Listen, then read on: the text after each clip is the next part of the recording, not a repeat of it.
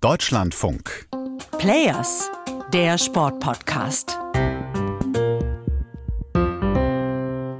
Die Liebe zum Fußball war einfach viel größer als die Angst zu sterben. Das war ein Satz, der mich lange verfolgt hat. Er hat mir auch Kraft und Hoffnung gegeben, keine Frage. Ich weiß aber auch, dass er dumm und naiv war und ich ihn heute nie wieder sagen würde. Fußballprofis, die teilweise im besten Alter sind, auf dem Höhepunkt ihrer Karriere und dann ohne Fremdeinwirkung auf dem Platz plötzlich zusammenbrechen. Diese Bilder gibt's in den letzten Jahren immer häufiger. Ich weiß noch, als wir vor zwei Jahren bei der Europameisterschaft hier im Podcast über den dänischen Fußballer Christian Eriksen gesprochen haben. Die Bilder habe ich heute noch im Kopf. Raphael Spät hier. Hi. Der prominenteste Fall in Deutschland ist der von Daniel Engelbrecht. Er stand mit Anfang 20 kurz vor dem Durchbruch nach ganz oben, hat in der dritten Liga gespielt und hat wirklich alles gegeben, um seinen Traum zu verwirklichen. Er hat für das Business Fußball seine Gesundheit aufs Spiel gesetzt und auf die brutalste Art und Weise die Quittung dafür erhalten. Als Spieler selbst nimmt man das ja auch nicht so wahr, weil man versucht, immer auf dem Platz zu stehen. Ich bin ja da auch ehrlich und sage, auch wenn ich krank gewesen bin, habe ich auf dem Platz gestanden und für den Fehler muss ich bis an mein Lebensende büßen.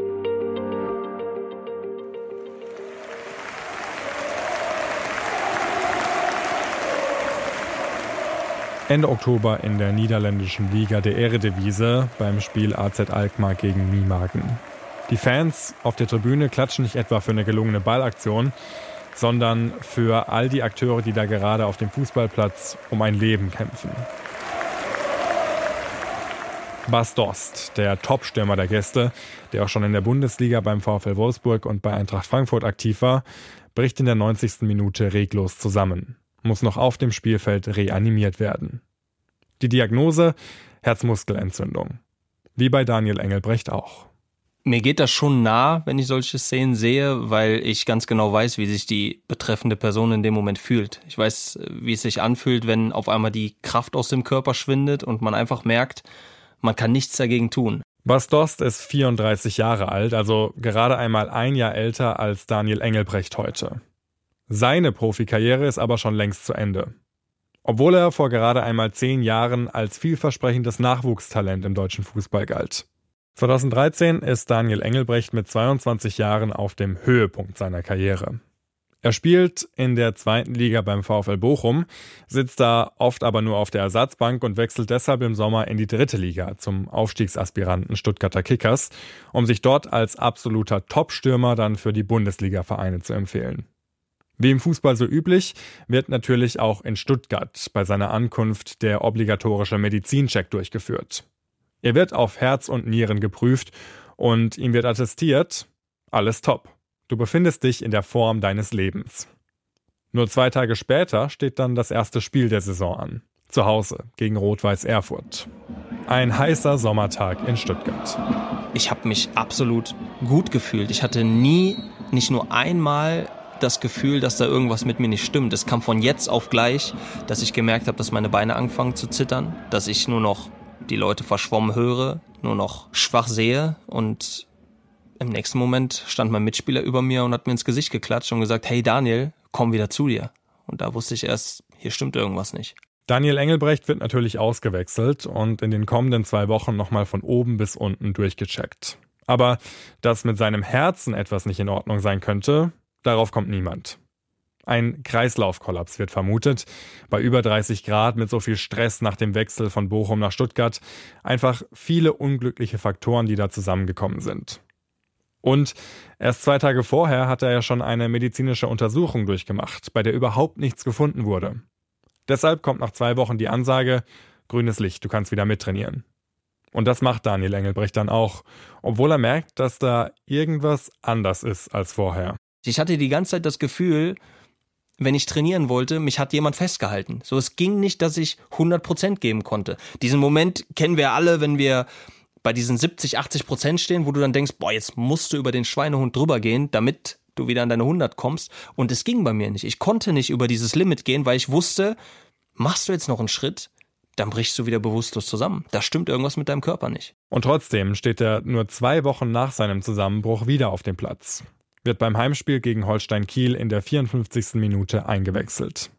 Aber er merkt direkt, diese 100 Prozent, die kann er heute nicht erreichen. Im Gegenteil.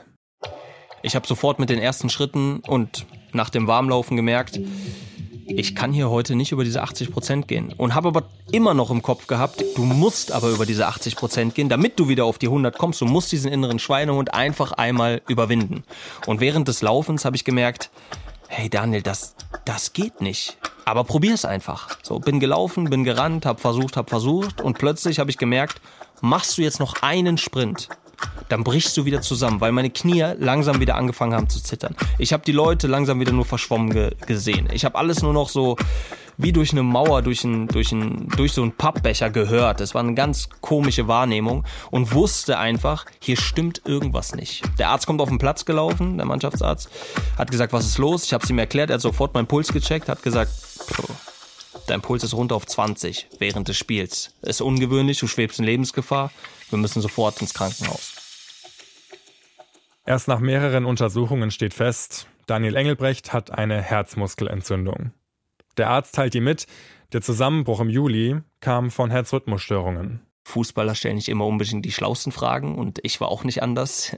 Das Einzige, was mich in dem Moment interessiert hat, ich habe ihn angeschaut und habe gesagt, wann kann ich wieder spielen?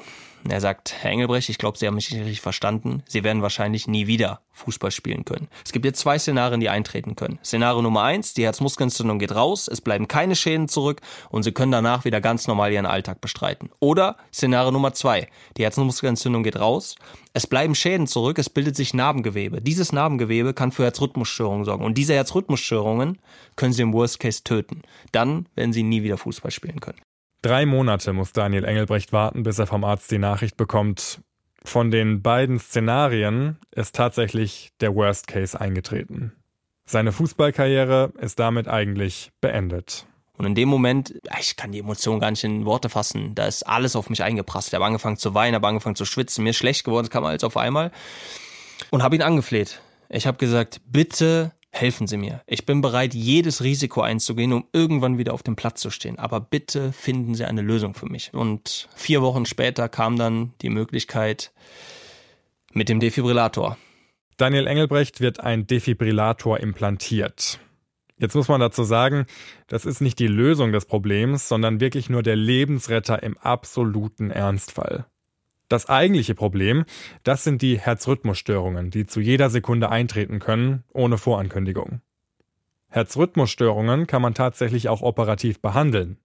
Aber Herzrhythmusstörungen müssen während der OP da sein, damit der Arzt sehen kann, aus welcher Region die kommen. Erst dann kann er zu dieser Stelle hinfahren über einen Katheter, kann dort Strom abgeben, vereist oder verödet die Stelle und so ist die Stelle abgetötet und die Herzrhythmusstörungen verschwinden im Bestfall. Jetzt kommen die Herzrhythmusstörungen nicht auf Fingerschnips oder auf Knopfdruck, die kommen, wann die Bock haben. Man kann die hier und da mal ein bisschen provozieren. Bei dem einen ist es Adrenalin, bei dem nächsten ist es emotionaler Stress, bei dem nächsten ist es physischer Stress. Daniel Engelbrecht wird mehrmals operiert, aber mit Anfang 20, wenn man als Leistungssportler eigentlich nur noch auf den Platz will, da wird man natürlich schnell ungeduldig. Und ich habe es an einem Tag wirklich zu voll genommen und habe gesagt, für diese OP will ich Herzrhythmusstörung haben. Ich möchte mein altes Leben zurück. Also schleicht sich Daniel Engelbrecht aus seinem Krankenhauszimmer und sprintet im Krankenhaus vom zehnten Stock ins Erdgeschoss und wieder zurück.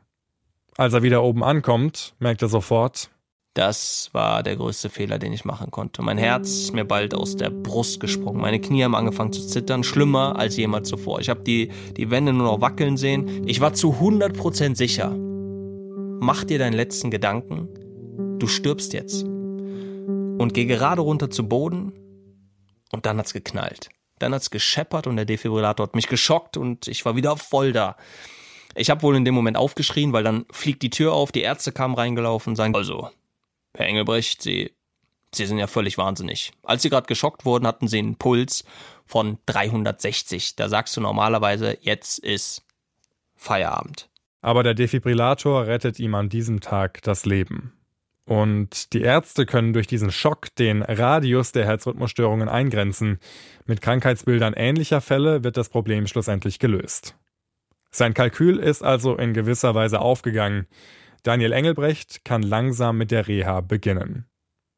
Aber zu einem hohen Preis. Der Defibrillator, der bleibt natürlich trotzdem und damit auch die Angst vor dem nächsten Schock. Falls jemand von euch mal eine Steckdose gepackt hat, ich glaube, die Steckdose hat meines Wissens 220 Volt. Der Defibrillator hat 830. Das fühlt sich an, als wenn du von innen verbrennst. Das ist der schlimmste Schmerz, den ich jemals in meinem Leben hatte. Und mit diesem Schmerz kommen natürlich auch die mentalen Probleme.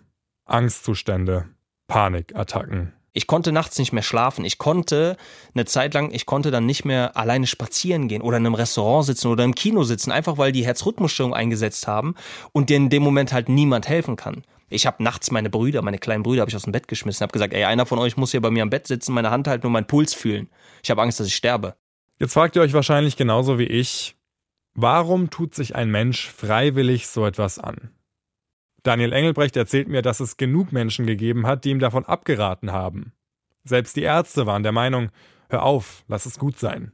Du riskierst damit dein Leben. Die Liebe zum Fußball war einfach viel größer als die Angst zu sterben. Das war ein Satz, der mich lange verfolgt hat. Er hat mir auch Kraft und Hoffnung gegeben, keine Frage. Ich weiß aber auch, dass er dumm und naiv war und ich ihn heute nie wieder sagen würde. Nur der Satz hat mich immer nach vorne gepeitscht und das, was halt immer auf dem Tisch stand, ist, der wird das nicht mehr schaffen. Der muss irgendwas anderes machen. Hoffentlich wird er wieder fit für den Alltag. Und ich hatte schon diese intrinsische Motivation, dass ich gesagt habe, wenn es eine minimale Chance gibt, wieder zurück auf den Platz zu kommen, dann werde ich zurückkommen. Koste es, was es wolle. Und so kämpft sich Daniel Engelbrecht langsam auf den Platz zurück. Auch mit professioneller psychologischer Hilfe. Sein Verein, die Stuttgarter Kickers, unterstützen ihn dabei von Beginn an und nur anderthalb Jahre nach seinem Zusammenbruch feiert er im Dezember 2014 gegen Wiesbaden sein Comeback in der dritten Liga. Kurz vor Ende der Partie steht es 1 zu 1. Der damalige Trainer der Kickers, Horst Steffen, hofft auf einen Lucky Punch und ruft deshalb den Stürmer Daniel Engelbrecht zu sich. Ich bin gerannt, wie von der Tarantel gestochen, zur Außenlinie und wusste, hey Daniel, Egal, was jetzt passiert. Du kannst auch über deine eigenen Beine stolpern, aber sobald du den Platz betrittst, schreibst du Geschichte als erster deutscher Profifußballer mit implantierten Defibrillator. Mit Defibrillator, gepolstert durch eine Art Schutzpanzer, den er mit Gurten vor seinem Herz trägt, läuft er aufs Spielfeld. In der Nachspielzeit, beim Stand von 1 zu 1, landet dann ein langer Pass bei ihm im Strafraum. Plötzlich steht er frei vor dem Tor. Ich will nur noch den Ball aufs Tor bringen. Ich schieße, er wird abgefälscht, fliegt über den Torwart drüber, schlägt ein. Wir erzählen das 2-1. Ich ziehe mein Trikot aus, habe noch das Nichts ist unmöglich Shirt drunter. Alle, das ganze Stadion rastet komplett aus. Alle sind am Heulen, alle sind am Weinen. Und der Schiedsrichter pfeift das Spiel gar nicht mehr an, weil danach war es einfach Ende. Und das war einer der schönsten Momente in meinem Leben.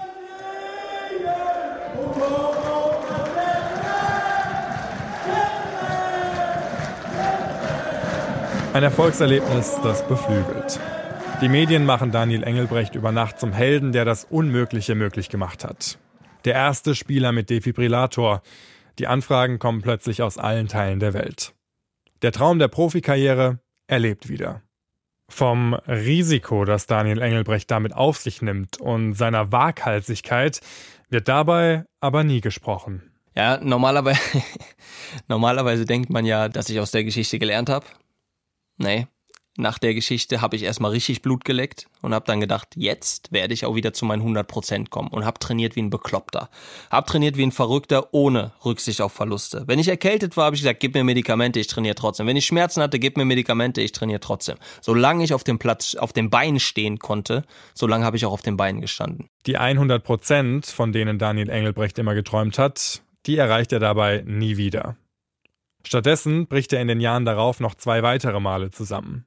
Einmal im Training, einmal im Spiel.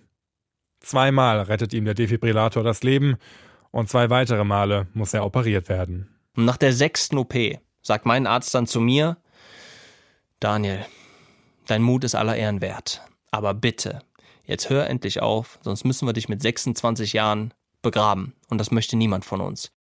2018, nach fünf langen Jahren Leidenszeit, beendet Daniel Engelbrecht deshalb seine Karriere. Heute kennt natürlich jeder im Fußballbusiness seine Geschichte. Dazu kommen in den letzten Jahren immer prominentere Fälle wie der von Christian Eriksen, der inzwischen auch mit Defibrillator spielt.